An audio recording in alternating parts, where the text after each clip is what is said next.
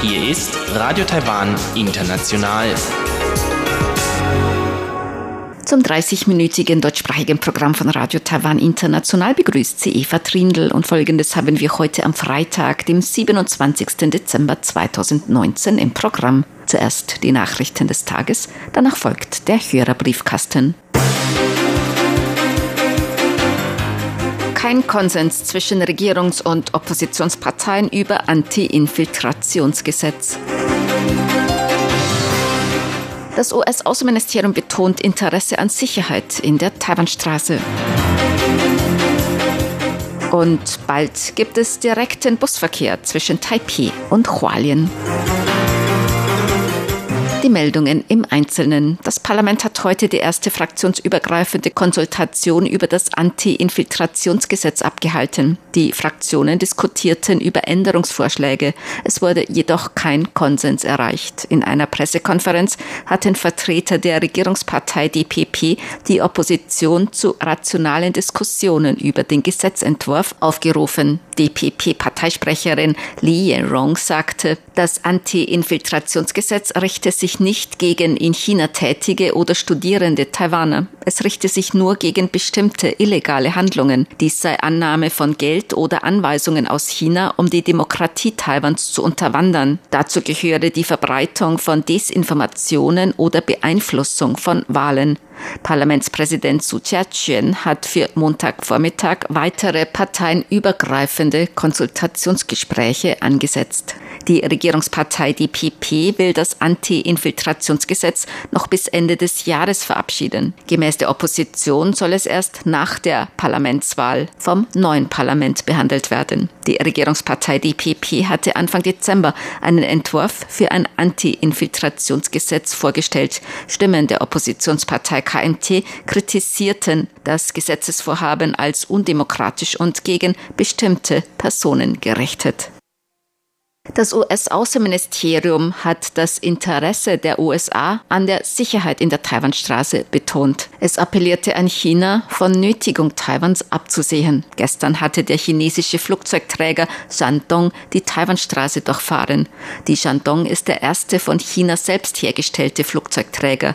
Er wurde am 17. Dezember in Dienst gestellt. Gemäß Taiwans Verteidigungsministerium war dies die sechste Durchfahrt eines Flugzeugträgers Chinas seit Januar 2017. Die Durchfahrt durch die Taiwanstraße des Flugzeugträgers gestern hat Aufmerksamkeit erregt, da in Taiwan bald Präsidenten- und Parlamentswahlen stattfinden. Ein Sprecher des US-Außenministeriums gab gegenüber der taiwanischen Nachrichtenagentur CNA an, die USA haben großes Interesse an Frieden und Stabilität in der Taiwanstraße. Die USA appellierten an China von Nötigung abzusehen, die die Sicherheit, das gesellschaftliche oder wirtschaftliche System der Menschen in Taiwan gefährden könnten. Peking und Taipei sollten durch Dialoge nach einer friedlichen, für beide Seiten zu akzeptierenden Lösung ihrer Differenzen suchen. Taiwans Außenministerium dankte den USA für die Sorge um Taiwans Sicherheit und demokratisches System. Das Forschungsinstitut für Industrietechnologie und das Unternehmen Mobiltron Electronics haben ein Abkommen zur Herstellung von autonom fahrenden Elektrobussen geschlossen. Gemäß dem Forschungsinstitut für Industrietechnologie, kurz ITRI, sollen bis 2021 zehn fahrerlose Elektrobusse produziert werden. An der Produktion sollen 14 lokale Hersteller aus den Bereichen Autoelektronik, Software und Hardware beteiligt sein. Bei dem Projekt sollen taiwanische Energiespeicherung, künstliche Intelligenz, Telekommunikation, Autoteile und andere Technologien in das Fahrzeugsystem integriert werden. Gemäß Angaben von Mobiltron plant das Unternehmen bis Ende 2021 die Massenproduktion von Bussen der Autonomiestufe 3 aufzunehmen. Autonomiestufe 3 bedeutet, dass der Fahrer das System nicht dauernd überwachen muss und sich anderen Dingen zuwenden kann.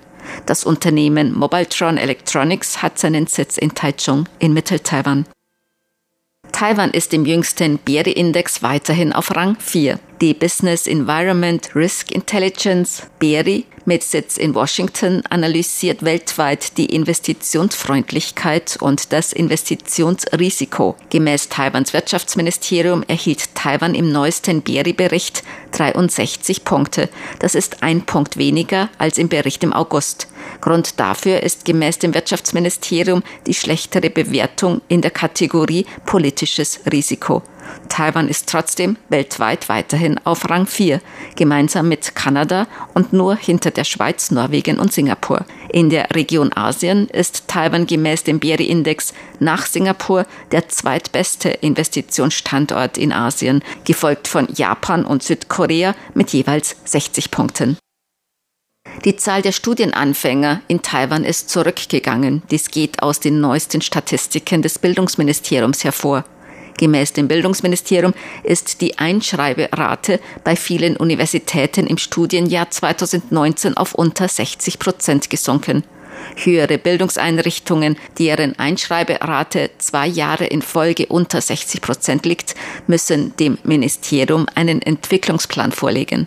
Die Einschreibungen von internationalen Studenten sei überwiegend stabil und nehme leicht zu, so das Ministerium. Die Zahl der ausländischen Studierenden werde voraussichtlich in Zukunft aufgrund der neuen Südwärtspolitik weiter steigen. Taiwans Regierung fördert mit der neuen Südwärtspolitik den kulturellen und wirtschaftlichen Austausch, vor allem mit Ländern Südostasiens. Ab dem 6. Januar 2020 wird es direkten Busverkehr zwischen Taipei und Hualien geben. Der Busverkehr wird am Tag der Eröffnung der ausgebauten Straße an der Ostküste zwischen Zuau und Hualien aufgenommen werden. Diese Angaben machte das Verkehrsministerium gestern. Die einfache Fahrt wird etwa dreieinhalb Stunden dauern und umgerechnet rund 10 Euro kosten. Die Busse werden täglich alle 20 bis 40 Minuten fahren. Beim Busunternehmen Ubus können Fahrten auf der neuen Strecke bereits gebucht werden. Die beiden anderen Busunternehmen Capital Bus und Taipei Bus werden die Reservierungen für die neue Strecke am 31. Dezember freigeben. Zwischen Zuau und Hualien entlang der Ostküste sind drei Streckenabschnitte ausgebaut worden. Der erste Abschnitt ist bereits im Februar 2018 eröffnet worden. Die Gesamtstrecke wird am 6. Januar nachmittags für den Verkehr freigegeben werden, also noch rechtzeitig vor dem Feiertagsverkehr zum Frühlingsfest. Hualen ist ein beliebtes Ausflugs- und Urlaubsziel. Züge sind besonders an Wochenenden und Feiertagen meist ausgebucht. Die alte Straße entlang der Ostküste windet sich zum Teil die zerklüftete Steilküste entlang. Es kommt an einigen Streckenabschnitten durch Starkregen oder Taifune häufig zu Steinschlag und Erdrutschen. Es müssen deshalb oft Streckenabschnitte gesperrt werden. Durch den Ausbau und Untertunnelung soll die Fahrt nach Osttaiwan sicherer werden. Zur Börse. Die Taipei-Börse hat heute höher geschlossen. Der Aktienindex TAIEX stieg um 90,58 Punkte oder 0,75 Prozent auf 12.091,59 Punkte. Der Umsatz erreichte 108,37 Milliarden Taiwan-Dollar, umgerechnet 3,24 Milliarden Euro oder 3,60 Milliarden US-Dollar.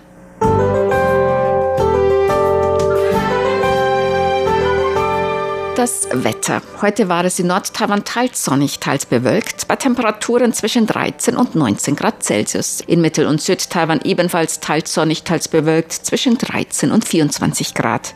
Die Aussichten für das Wochenende. Am Samstag tagsüber meist sonnig bei Temperaturen bis 24 Grad im Norden und bis 27 Grad im Süden. Gegen Abend und am Sonntag zunehmend bewölkt, in Nord- und Mittel-Taiwan auch Regen bei Temperaturen bis 23 Grad Celsius im Norden und bis 28 Grad in Südtaiwan.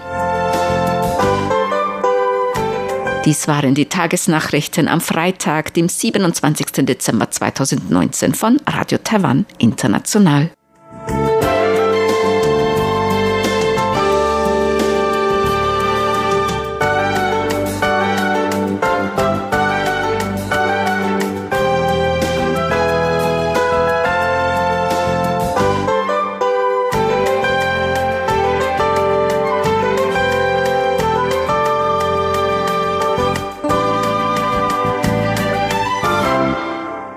Folgt der Hörerbriefkasten.